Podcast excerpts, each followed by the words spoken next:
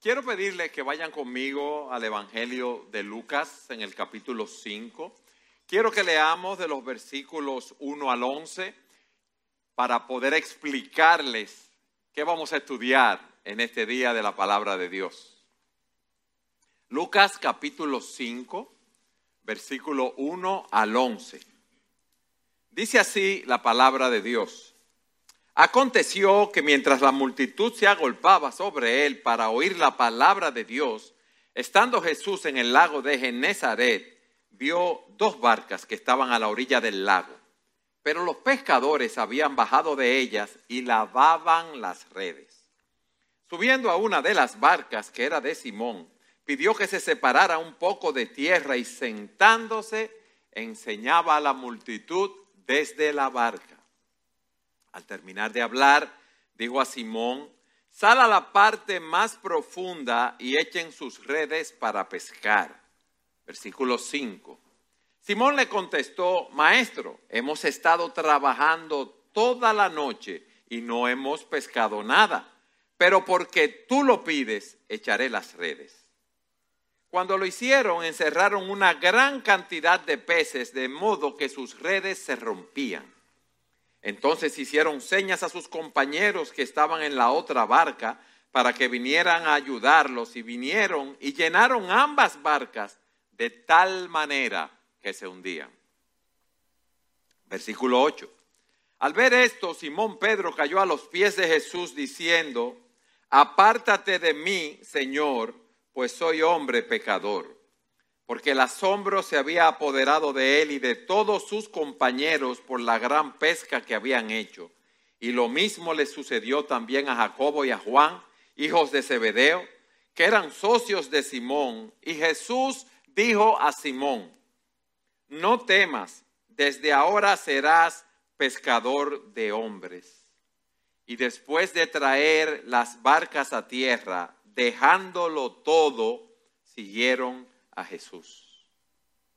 Mis hermanos, aquí hay una enseñanza que yo quiero sintetizar en una proposición. Muchas veces el Señor nos lleva a aguas profundas para que aprendamos quién es Él, quiénes somos nosotros y cuál es su propósito para nuestras vidas. Se lo voy a repetir. Muchas veces el Señor nos lleva a aguas profundas para que aprendamos quién es Él, quiénes somos nosotros y cuál es su propósito para nuestras vidas. Lo primero que vemos es el contexto. Dice, aconteció que mientras la multitud se agolpaba sobre él para oír la palabra de Dios, estando Jesús junto al lago de Genezaret, vio dos barcas que estaban a la orilla del lago, pero los pescadores habían bajado de ellas y lavaban las redes, y subiendo a una de las barcas que era de Simón, pidió que se separara un poco de tierra y sentándose enseñaba a las multitudes desde la barca. En los versículos anteriores el Señor ha venido haciendo milagros.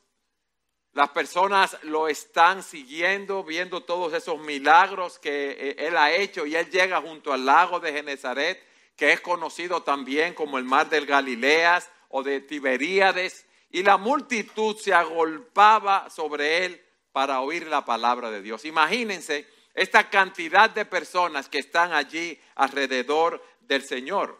Y cuando usted tiene tantas personas sobre usted, imagínense que tuviéramos todos juntos así. Él no podía ni siquiera hablar o no lo escuchaban bien las personas que estaban allí, porque estaban muy apretados y eso impedía que él enseñara con facilidad. Ustedes han visto a las personas cuando están en un mitin político Así quizás había ahí tal eh, cantidad de personas que estaban deseosas de oír ese mensaje de las buenas nuevas de salvación. Jesús llega allí, ve dos barcas de pescadores en la ribera del lago. Esas barcas estaban vacías, ya los pescadores habían regresado de su faena de pesca de la noche y estaban eh, limpiando las redes. Ustedes saben que estas redes había que remendarlas, había que lavarlas porque la misma agua las dañaba. Y dice que el Señor sube a una de las barcas, de la de Simón Pedro. Y eso no fue casualidad, porque las cosas no ocurren al azar. Y él le pide a Pedro que se separe un poco de la, de la playa para él poder hablar a esa multitud de personas que estaban allí. Quizás se separaron algunos metros de tierra. Ya el Señor anteriormente había tenido contacto con Pedro porque en otros versículos en las escrituras vemos que él había eh, hallado a, a Pedro cuando el hermano de Pedro le dijo, hemos hallado al Mesías, que traducido es el Cristo, ellos habían estado con él, el Señor había tenido contacto con esos discípulos, pero aparentemente no los había llamado a que los sirvieran a tiempo completo todavía. El Señor está allí en la barca de Pedro, termina su discurso y entonces le da un mandato a Pedro. Miren los tratos del Señor con Pedro, y eso es lo que nos enseña este pasaje en, ese eh, nuestro segundo punto. Él le dice a Pedro, sal a la parte más profunda y echen sus redes para pescar. Noten el cambio. Sal a la parte más profunda, o sea, en otro texto dice boga más mar adentro, y luego plural, y echen sus redes. ¿Por qué? Porque se supone que para echar las redes de pesca hacía falta más de un hombre, porque eran redes muy grandes. Eran redes de algunos 300 pies de largo, por algunos 8 pies de ancho, que tenían pesas. Era como una campana que bajaba así y tenía una soga para ellos alar las redes. Las redes bajaban, se había, eh, ellos las recogían y ahí quedaban atrapados los pecados. Y eso era la noche entera, ya ustedes saben, tirando las redes, recogiendo las redes, tirando las redes, recogiendo las redes. Y se, se necesitaban de dos a cuatro hombres para poder manejar esas redes y estarlas tirando la noche entera.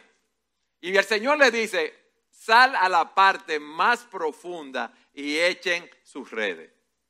Hermanos, un pescador, un carpintero, diciéndole a pescadores experimentados lo que tienen que hacer. Imagínense nosotros que los que no somos médicos, ni si alguien aquí es médico y no es cirujano, decirle a un cirujano que opera el corazón abierto cómo debe hacer la operación. Es algo así lo que estamos viendo, alguien que no que supuestamente era un carpintero y que no sabía de pesca, dándole instrucciones a estos hombres. Simón recibe esa orden y allí entra algo maravilloso en operación. El conflicto de la fe y la duda. La confianza y la desconfianza. ¿Por qué? Bueno, porque él era un pescador experimentado. Y él ha estado la noche entera pescando y no han cogido ni un pescadito. Los que saben de pescado no saben, no había cogido ni un guppy, si usted sabe lo que son los guppies, esos peces pequeñitos entonces. Pero Simón Pedro le contesta al Señor, le dice, maestro, hemos estado trabajando toda la noche y no hemos pescado nada, pero porque tú lo pides, echaré las redes. Maestro, le dice, reconociendo la autoridad de él. Toda la noche hemos, en plural, el equipo que estaba trabajando con él en la barca, toda la noche hemos estado trabajando y no hemos pescado nada, pero porque tú lo dices, en tu nombre echaré la red. Haré lo que tú me estás diciendo. Él tenía dudas, pero él estaba deseoso de someterse a la autoridad del Señor, aunque él no entendía por qué el Señor estaba haciendo esto. Y recuerden que en la orilla había una gran multitud. Y quizás la multitud no sabía lo que estaban hablando allí en el bote.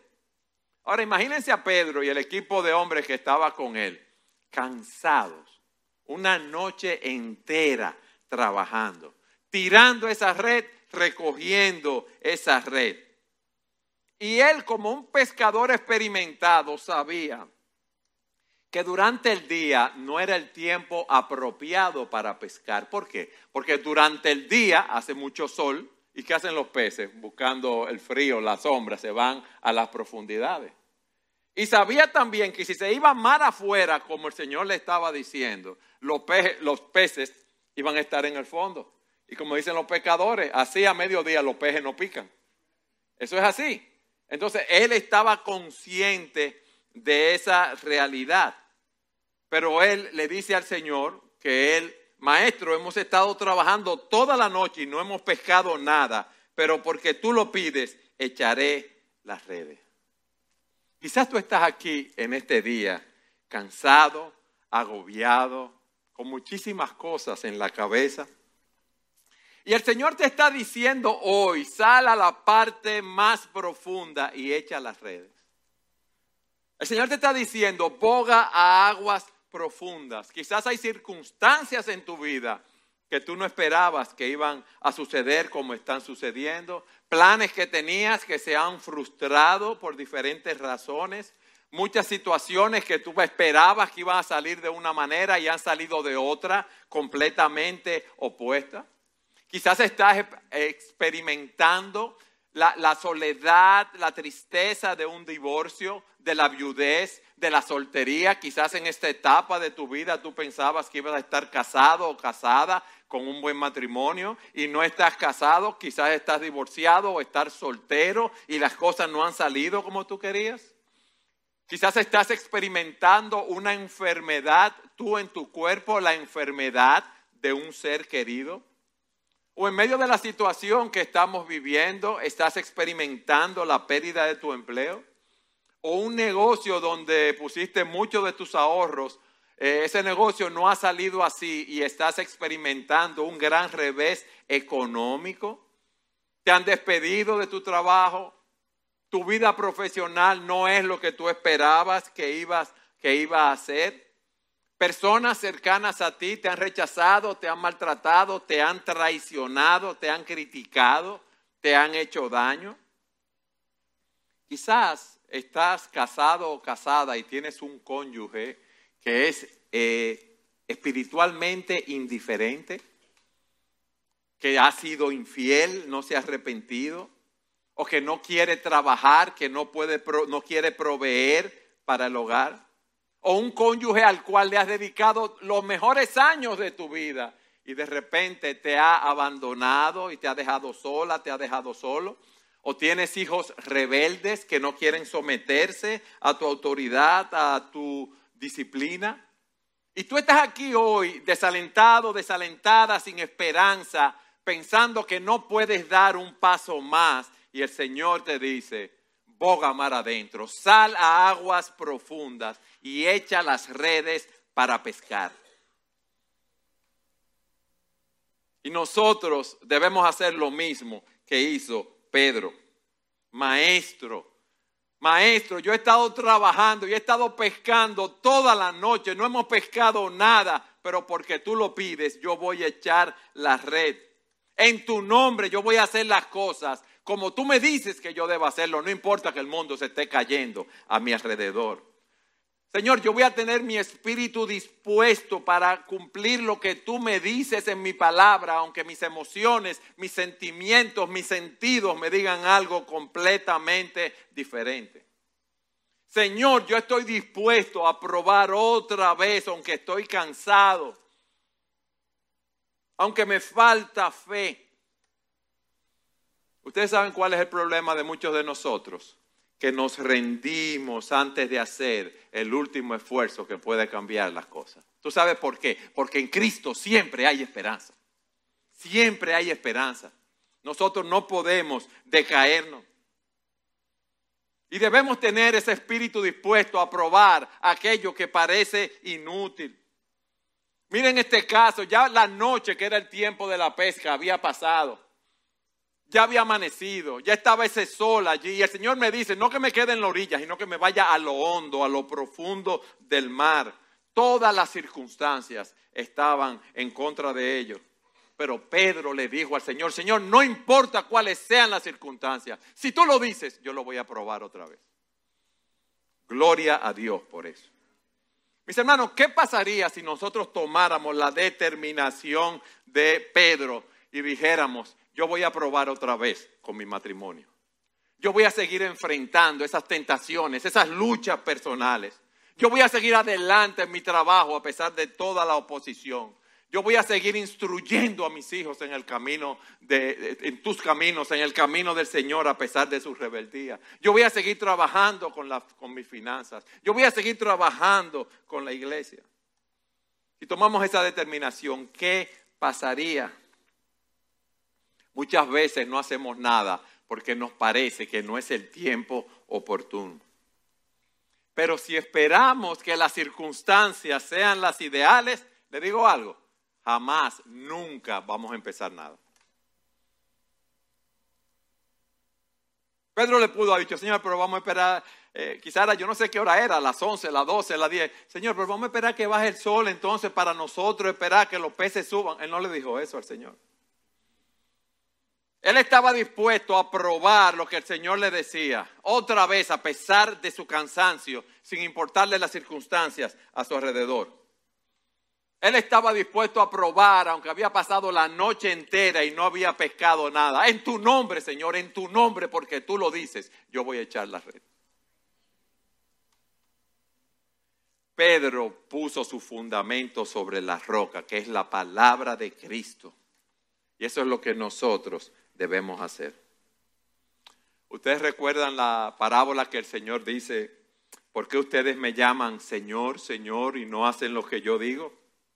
Todo el que viene a mí y oye mis palabras y las pone en práctica, le mostraré a quién es semejante. Es semejante a un hombre que al edificar su casa cavó hondo y echó cimiento sobre la roca. Y cuando vino una inundación, el torrente dio con fuerza contra aquella casa pero no pudo moverla. ¿Por qué? Porque había sido bien construida sobre la roca que es la palabra de Dios. Pedro, un pescador experimentado, aceptó el consejo de un carpintero.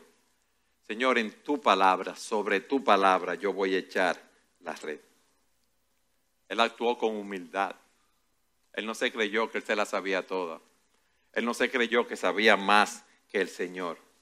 Él fue sensible a la enseñanza del Señor y él obedeció. Y es lo que el Señor te está pidiendo a ti y a mí en este día. En Juan 14, 21 el Señor dice, el que tiene mis mandamientos y los guarda, ese es el que me ama. Y el que me ama será amado por mi Padre. Y yo lo amaré y me manifestaré a él. Tú dices que tú amas al Señor. Bueno, eso se muestra obedeciendo su palabra. No es hablar bonito, no es diciendo, ay, el Señor te bendiga, te prospere. No, no. Es tener un compromiso con el Señor Jesucristo. Es obedecer su palabra, no importa tu situación, no importa tu condición, no importa tu estado civil, social, profesional, empresarial, económico. El Señor lo que quiere es que tú lo obedezcas y que el propósito primario de tu vida sea vivir para su gloria. El Señor quiere que tú y yo busquemos primero su reino y su justicia, sabiendo que todas las demás cosas van a ser añadidas. Hasta aquí hemos visto dos cosas, el contexto en el cual se encontraba el Señor y su trato con Pedro. Y la respuesta que Pedro le dio. Yo decía que cuando el Señor nos manda, nos dice que vayamos mar adentro a aguas profundas, es para enseñarnos quién Él es.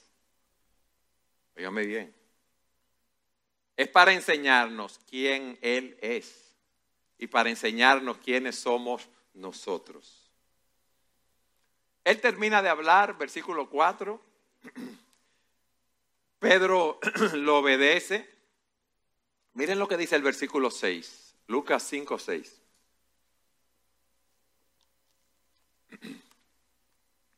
Cuando lo hicieron, o sea, fueron a aguas profundas y echaron las redes, encerraron una gran cantidad de peces de modo que sus redes se rompían.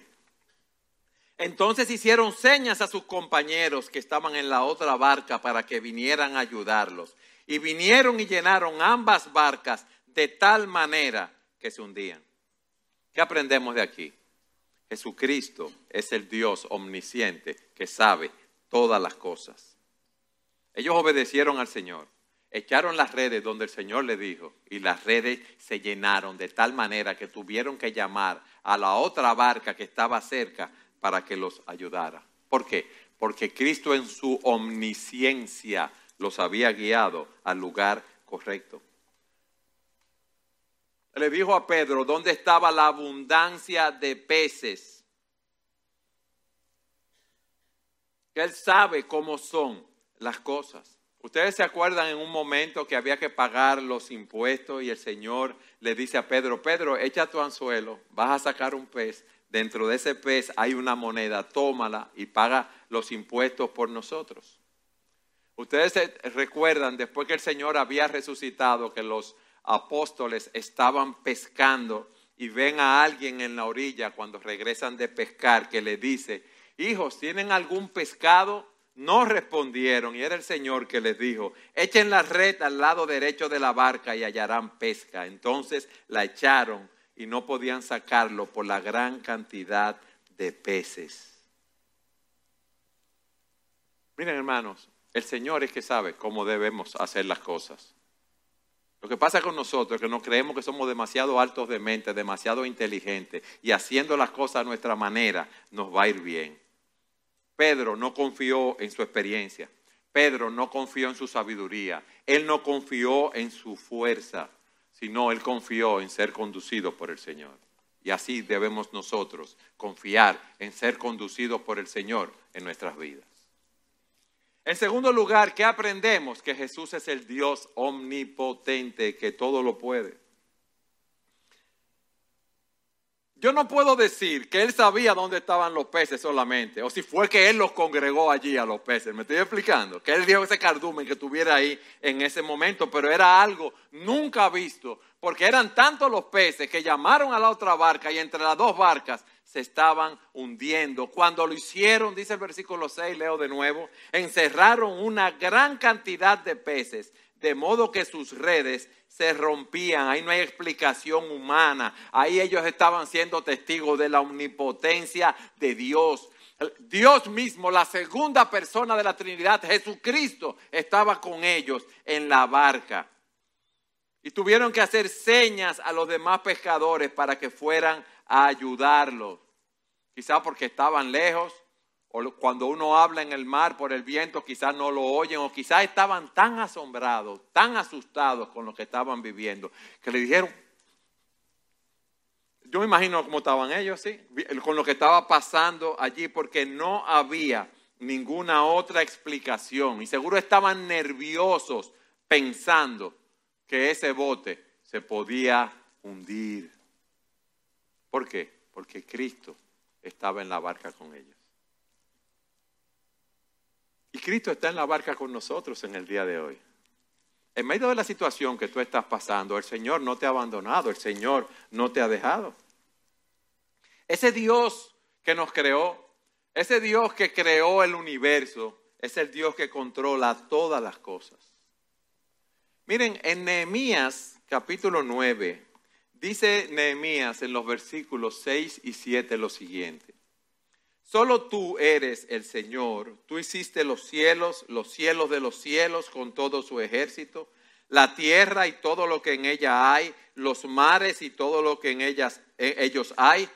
Tú das vida a todos ellos y el ejército de los cielos se postra ante ti.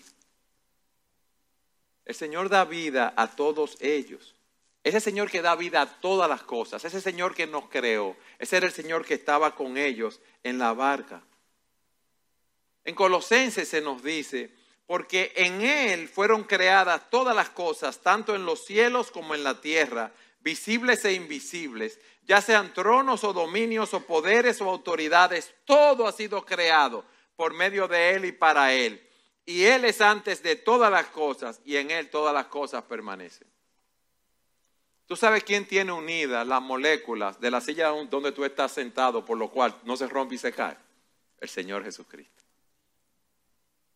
Y eso es maravilloso. El sol está en su lugar porque el Señor lo permite así. ¿Por qué? Porque todas las cosas fueron creadas por medio de Él. Y todas las cosas permanecen en Él, subsisten, se mantienen juntas. Hermanos, hay una unidad, hay un propósito en el mundo, en la naturaleza, en la historia. Las cosas no ocurren al azar. Lo que tú estás viviendo en tu vida no ha venido al azar. Como hemos dicho en otras ocasiones, no es producto de la chepa, no es producto de la casualidad. Dios está en control, Dios está dirigiendo tu vida. Hay un orden, hay una armonía en el sistema en el cual vivimos, mis hermanos. Nadie puede detener la mano del Señor y decir qué hace. Hermanos, ustedes han visto un programa de eso de control aéreo, donde se ven todos los aviones que están en el aire y que están llegando a un aeropuerto. ¿Ustedes han visto eso? ¿Cómo se ve? Uno cree que los aviones van a chocar porque hay uno que está encima de otro volando, otro está a tantos metros a la derecha, otro a, otro a tantos metros a la izquierda. Y si usted lo ve así, no hay un controlador o muchos controladores, uno dice va a haber un caos. El mundo, si lo vemos sin Cristo, podemos decir que sería un caos. Pero Cristo, la segunda persona de la Trinidad, es que tiene todas las cosas controladas. Y Él o sabía que esos peces iban a estar ahí o puso esos peces ahí para que ellos pudieran eh, tomarlos. Dice la escritura, ¿ustedes se acuerdan cuando había una multitud de cinco mil hombres, que eran alrededor de veinte mil personas, que el Señor, había solamente cinco panes y dos peces?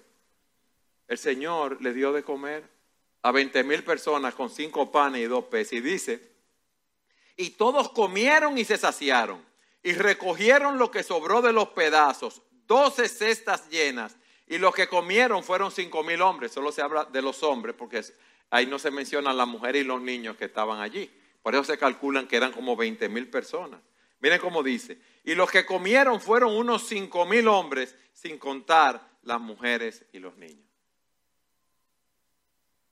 Hermanos, no importa cualquiera que sea tu situación. No importa lo que tú estés atravesando, ese Dios omnisciente, ese Dios omnipotente está en control de todas las cosas. Y si tú eres un hijo de Dios y te has arrepentido de tus pecados y has entregado tu vida al Señor, dice la Escritura que Él tiene planes de paz y no de mal para darte un futuro y una esperanza. Y a mí me maravilla ese texto de Juan que dice, de su plenitud tomamos gracia sobre gracia. ¿Sabes lo que significa eso? ¿Tú has visto las olas del mar, cómo llegan a la orilla? Y cuando ya se está retirando una, una ola del mar, viene la otra ola.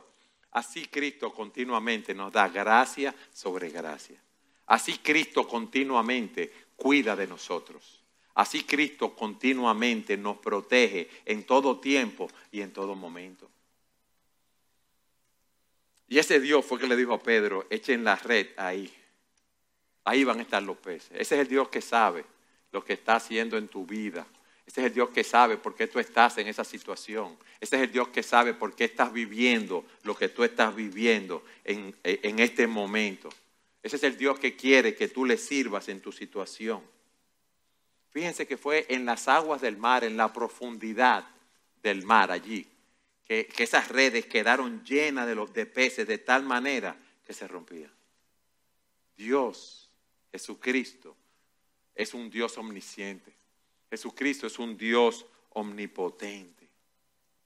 Y miren en tercer lugar la reacción de Pedro cuando ve lo que está sucediendo, versículo 8.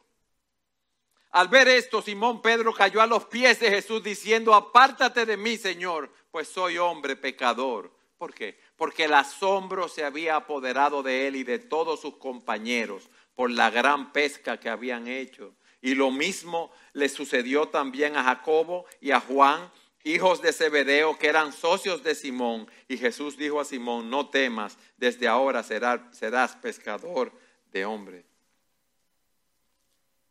Mar afuera, en lo profundo, durante el día, echamos las redes como este hombre nos dijo y se llenan las redes que tenemos que llamar a la otra barca. ¿Qué hace Pedro? Él cayó de rodillas a ver la grandeza, la majestad de la persona que estaba frente a él. Y él ve su propia indignidad.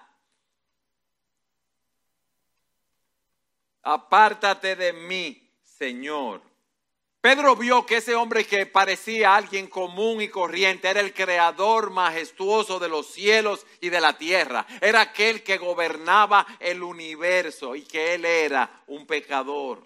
Él, estaba asombrado al estar ante la persona que todo lo sabe y que todo lo ve. Aquel que podía ver lo profundo del mal. Aquel que puede ver en los cielos hasta, hasta donde nosotros no podemos entender. Y él cae de rodillas en adoración ante la presencia del Señor. Lo mismo le sucedió a Isaías cuando vio la gloria del Señor. ¿Qué dice la escritura?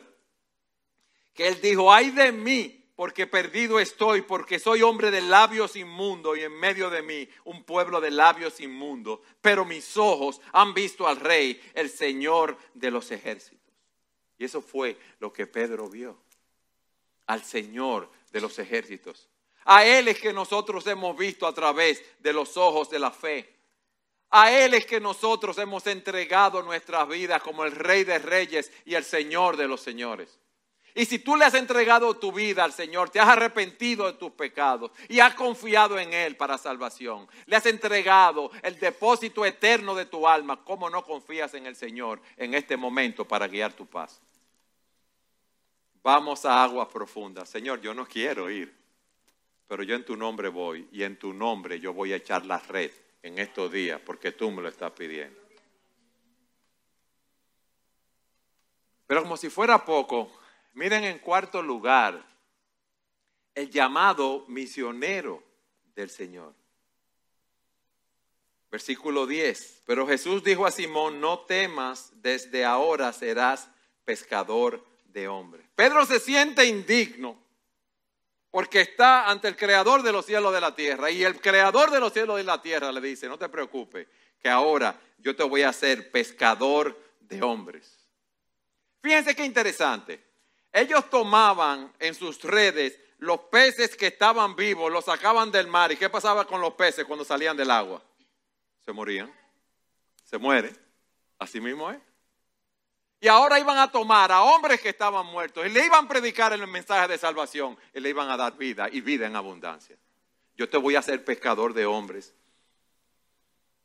Esa es la gracia de Dios que nos transforma, mis hermanos. Esa es la gracia de Dios que nos capacita para predicar el Evangelio. Esa es la gracia del Señor que es abundante. Simón, no temas, desde ahora vas a ser un pescador de hombre. Simón, no te preocupes. ¿Y cuándo llamó él a Simón? ¿En qué momento? ¿En cuando, cuando había hecho la pesca de su vida? Señores, Hablando de negocio, él había dado el palo de los palos.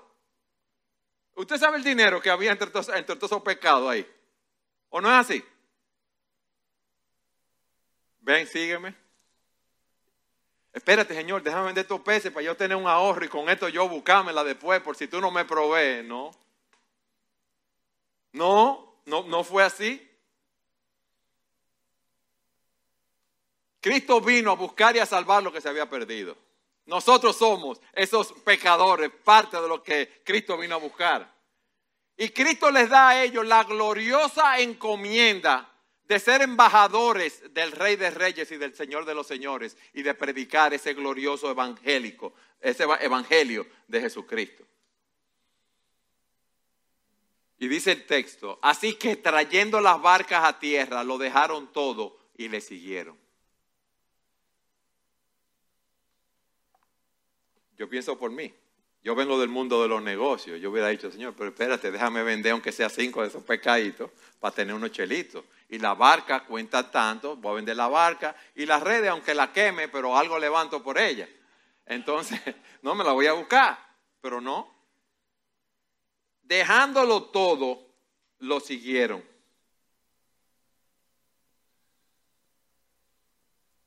Cristo lo había llamado a pescar hombres con el glorioso Evangelio. Cristo lo había llamado a una vida de sufrimiento, a una vida de limitaciones, a una vida de persecución. Hermanos, pero no hay nada más glorioso que servir al Rey de Reyes y al Señor de los Señores. Y cada uno de nosotros que somos cristianos tenemos ese llamado con los dones y talentos que Él nos ha dado para que nosotros sirvamos al Rey de Reyes y al Señor de los Señores. Ellos siguieron a Jesús en el día que mejor le había ido seguro de toda su vida. Yo decía al principio que muchas veces el Señor nos lleva a aguas profundas para que aprendamos quién es Él. Hemos visto que es el Dios omnisciente, el Dios omnipotente, el Dios santo. Para que aprendamos quiénes somos nosotros, lo que Pedro dijo, apártate de mí, Señor, yo soy pecador. Y también para saber cuál es su propósito para nuestras vidas. A muchos de nosotros el Señor nos ha, nos ha, llamado a servirle a tiempo completo, pero todos nosotros estamos llamados a servirle en en las posiciones, en los empleos, en las profesiones donde el Señor nos ha puesto. Tú tienes un llamado para servir al Señor. ¿Qué tú estás haciendo con eso? Pero también lo que tú estás viviendo, lo que tú estás experimentando en este momento de tu vida, es el Señor que te lo ha mandado y te está diciendo, ven, vamos a las aguas profundas, que yo allí me voy a revelar a tu vida de una manera muy especial. Entonces, en vez de nosotros estar agobiados, deprimidos, ansiosos, desesperanzados, debemos a través de los ojos de la fe decir, Señor, en tu nombre yo voy a echar la red. En tu nombre yo voy a vivir lo que tú me has mandado a vivir. ¿Por qué? Porque yo sé que en ti yo soy más que vencedor. Señor, yo quiero vivir para tu gloria. Pero fíjense que el Señor le dice, vamos a aguas profundas, pero Él estaba en la barca con ellos.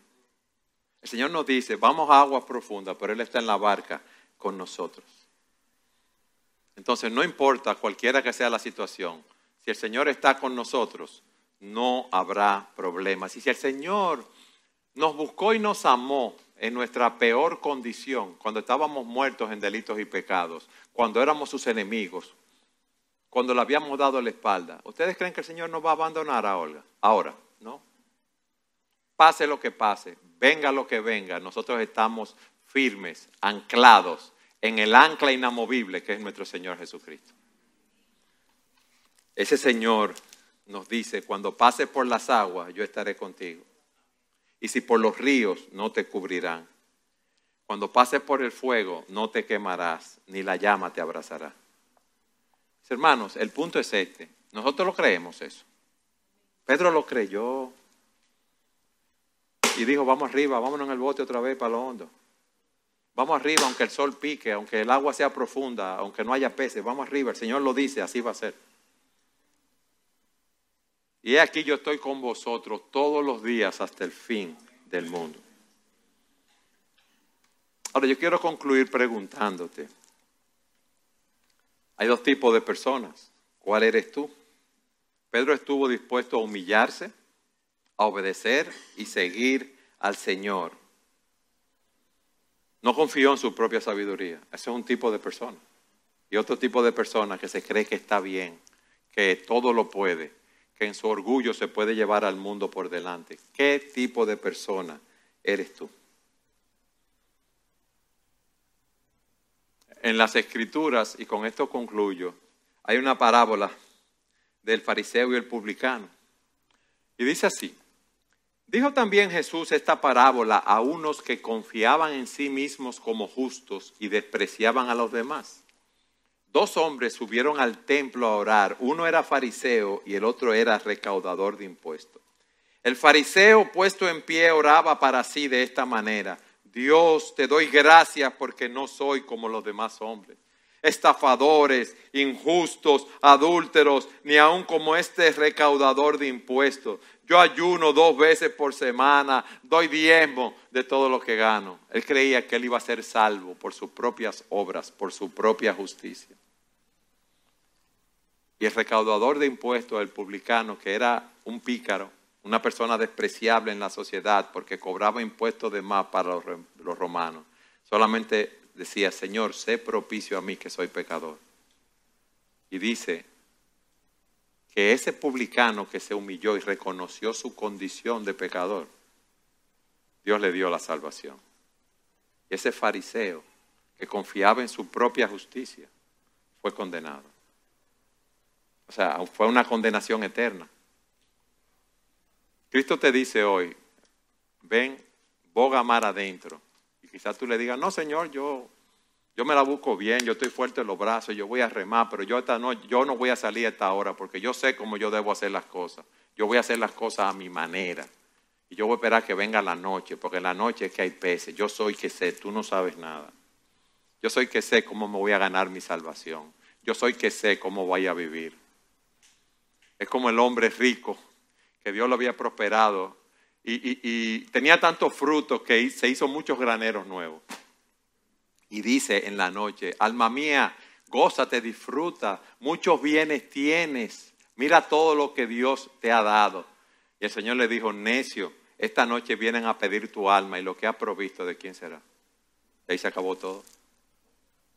Entonces la mejor decisión que nosotros podemos tomar es ver nuestra condición de pecadores e ir a los pies de aquel que es el camino, la verdad y la vida, de aquel que es el único mediador entre Dios y los hombres y confiar en Él para salvación. Y los que somos creyentes, seguir en la barca con el Señor y decirle, Señor, donde tú me digas que vayas, yo iré, porque yo quiero exaltar y glorificar tu nombre. Y aunque haya tormenta, tempestad, oscuridad, mi alma, mi vida están en las mejores manos del mundo en las manos del Creador de los cielos y de la tierra, del Dios omnisciente, del Dios omnipotente, del Dios santo y majestuoso, que envió a su Hijo a morir por mis pecados para llevarme a ti. Alabado sea el Señor por eso.